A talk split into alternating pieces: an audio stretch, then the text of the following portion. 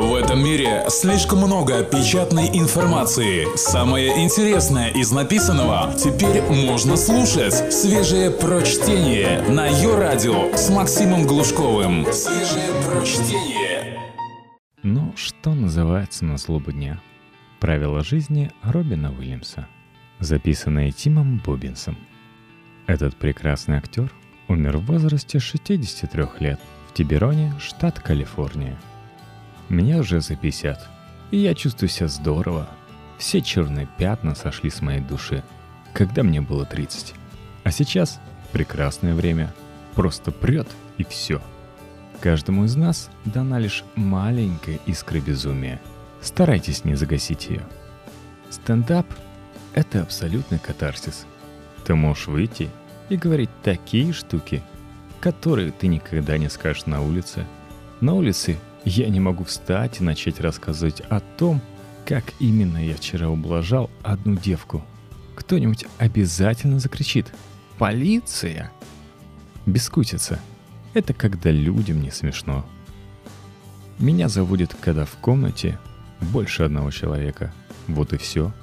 Как только ты начинаешь слышать чей-то смех, это берет тебя и тащит вверх. Наркотики помогают. Но я никогда не принимал их перед тем, как выйти на сцену. Это всегда было после. Обычно это была комбинация водки и кокаина. В основном, чтобы поддержать энергию на нужном уровне. Мне нравится стиль Ленни Брюса. То, как он говорит о Кеннеди. После убийства он уверял, что Жаклин Кеннеди не звала на помощь, что все это чушь собачья, что она всего лишь пыталась выбраться из машины, а эти чуваки запихивали ее обратно. Меня только смущает, что он рассказывал все это на следующий день после убийства. Вы же знаете, комедия — это трагедия плюс немного времени.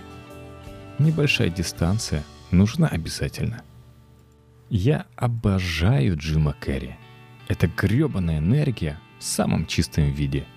Но когда его завожали во Франции, мы здорово забеспокоились. Как там это могло бы быть? Мы рады вручить этот приз человеку, способному поджечь свой собственный пук, заложив обе ноги за голову. Что я могу сказать о Майкле Джексоне? Дружище, определись для начала с расой. Вначале ты был негром, потом ты Дайана Росс, сейчас ты Одри Хэбберн – как-то раз я даже у тебя что-то на вроде бородки заметил. Я живу в Сан-Франциско. Жить здесь — это как жить в Швейцарии во время ядерной войны. Статуя свободы больше не говорит людям «Дайте мне усталый ваш народ». Сейчас у статуи свободы бейсбольная бита, и она кричит «Хочешь поиметь меня? Да!» Мы, американцы, простые ребята. Но только попробуйте подосрать нам — и мы разбомбим ваши города. Наш президент не очень-то владеет английским. Он говорит, мы просто обязаны избавить мир от диктаторов. Но он ведь сам один из них. Уверяю вас, сатира жива, и она процветает в Белом доме. Смеяться над Бушем проще простого. Хотя бы взять тот факт, что он чуть не помер, подавившись соленым крендельком – у него над Вашингтоном кружат сотни миллионов долларов, защищая город от атаки с воздуха, а он почти умирает от пивной закуски. Даже секретные службы крикнули «Блин, ну и дела!» Видимо, им пора завести специального сотрудника, который будет присматривать за Джорджем и говорить «А теперь жуйте, сэр». «Водички, сэр». «А сейчас, сэр». Даже его собаки ничего не сделали – они просто бросили слизывать с его лица соль.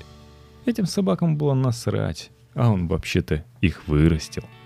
Слово «политика» происходит от латинского «поле», что значит «множество», и «тика», что значит «кровососущие ублюдки». Никогда не деритесь с некрасивыми людьми. Им терять нечего. Кроткие, возможно, наследуют землю, но они не попадают в Гарвард – что бы вам ни говорили люди, слова и идеи не могут изменить мир. Довольно сложно призывать джихаду, когда у вас рот набит арахисовым маслом. Пару лет назад я был в Ираке. Уильямс несколько раз посещал Афганистан и Ирак, выступая со своим шоу перед коалиционными войсками. Все вокруг были в шлемах и полном обмунировании. Все-все, кроме небольшой группы австралийцев, которые сидели полуголые на бензовозе и курили. Когда я заметил, что не курит на бензовозе, я прямо-таки обмер. Они сказали, «Это вода, чувак. Давай, Робин, валяй дальше». Только свежее прочтение на Йо-Радио. Когда ты в Ираке, ты постоянно удивляешься тому, насколько же разный камуфляж у коалиционных войск. Абсолютно разный. Австралийцы ходили в чем-то пустынном, и у наших была похожая раскраска. А вот все вновь прибывшие ходили целиком в зеленом. Я говорил им, вряд ли это будет работать здесь. Это же, блин, пустыня. Поначалу, пока коалиция в Ираке не развалилась, там были люди отовсюду. Там были и австралийцы, и англичане, и все эти парни. Потом с каждым разом их становилось все меньше и меньше. Все этих литовцев и латышей. Я однажды встретил парня из Эстонии. Господи, ты-то здесь чего делаешь? В Ираке ко мне часто подходили люди и говорили, можно вас попросить автограф? А я говорил, ну да, типа того. Вы только опустите сначала автомат – Одна девушка подошла ко мне за автографом, и ее ствол смотрел мне прямо в рот. Потом вернулись парни с патрулирования.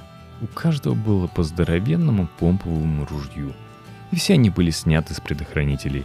Я сказал, «Эй, пилигримы, может вы поставите ваши дробовики на предохранители? Они же смотрят прямо на мои гениталии. Я не хочу быть похожим на куклу Кена». Афганистан постепенно становится более безопасным, но происходит это главным образом потому, что опиумные маки там растут как нигде. Кокаин – это способ Господу предупредить вас, что вы зарабатываете слишком много денег. Думаете, Господь не накуривался? Посмотрите на утконоса. Реальность – это костыль для тех, кто не может совладать с наркотиками – если вы помните 60-е, вы тогда не жили. Даже Кубрик говорил, машины — это плохо. Когда я впервые попробовал белый хлеб с наклейкой «экологически чистый продукт», у меня было ощущение, что я жую какой-то дешевый кровельный материал. Я перестал пить, когда у меня появились дети, потому что я хотел всегда быть на чеку. Я не хотел бы пропустить ни одной вещи, которую дети говорят или делают. Это очень важно для меня. Когда у вас дети, вы ведете себя как на наркотиках. Вы всегда сосредоточены. Вы покрыты с головы до ног их маленькими детскими какашками, но это круто. Вот почему я перестал пить. Когда мой отец уходил на пенсию, он скользь заметил, что у меня наконец начинает что-то получаться. Он сказал – если со мной что случится, позаботься о матери. Это была великая минута, потому что на самом деле он имел в виду, ну вот, теперь твоя очередь. Воспитывая детей, ты иногда понимаешь, почему в природе некоторые животные поедают свое потомство. Должен сказать, что филиппинские женщины очень шаркие. Черт, да они просто охренительные. Мне кажется, русские так любят Брукшилдс потому, что брови напоминают им брежневские. Все, кто называет губку Боба квадратные штаны флагманом мировой педерастии, явно не смотрели Александра Оливера Стоуна. Оля сделал Александра настолько голубым, что это получился не Александр Великий, а скорее Александр Великолепный. Если ты начал сомневаться, как пошутить, значит это твое время переходить к жопно-сортирным шуткам. Не бывает злых канадцев – это такой оксюмарон, как дряблый вибратор. В балете мужчины носят настолько обтягивающее трико, что вы легко можете сказать, какого они вероисповедания. Все режиссеры говорят, что любят работать с комиками. В основном потому, что те не боятся пробовать разные штуки. Они ведь готовы на все, чтобы вызвать улыбку. В какой-то момент они становятся абсолютно бесстыжими и абсолютно бесстрашными – я не хочу быть режиссером. Пит Уир австралийский режиссер, снявший «Общество мертвых поэтов», как-то сказал отличную штуку. Есть люди, которые снимают фильмы, а есть водопроводчики, которые говорят «я могу снимать». Наверное, многие актеры могут сделать хорошее кино, но я не один из них. Я ищу мисс правильное дело, или на худой конец мисс правильное тело. Никогда ничего не бойтесь. В крайнем случае, пусть страх будет вашим вдохновением. У того, что мы смертны, есть определенная цель. Когда я умру, пляшите на моей могиле и поливайте цветы тем, что пьете сами. Делайте, что хотите – только не клонируйте меня, потому что мой клон никогда не будет таким же, как я. Реальность — это охренительная концепция.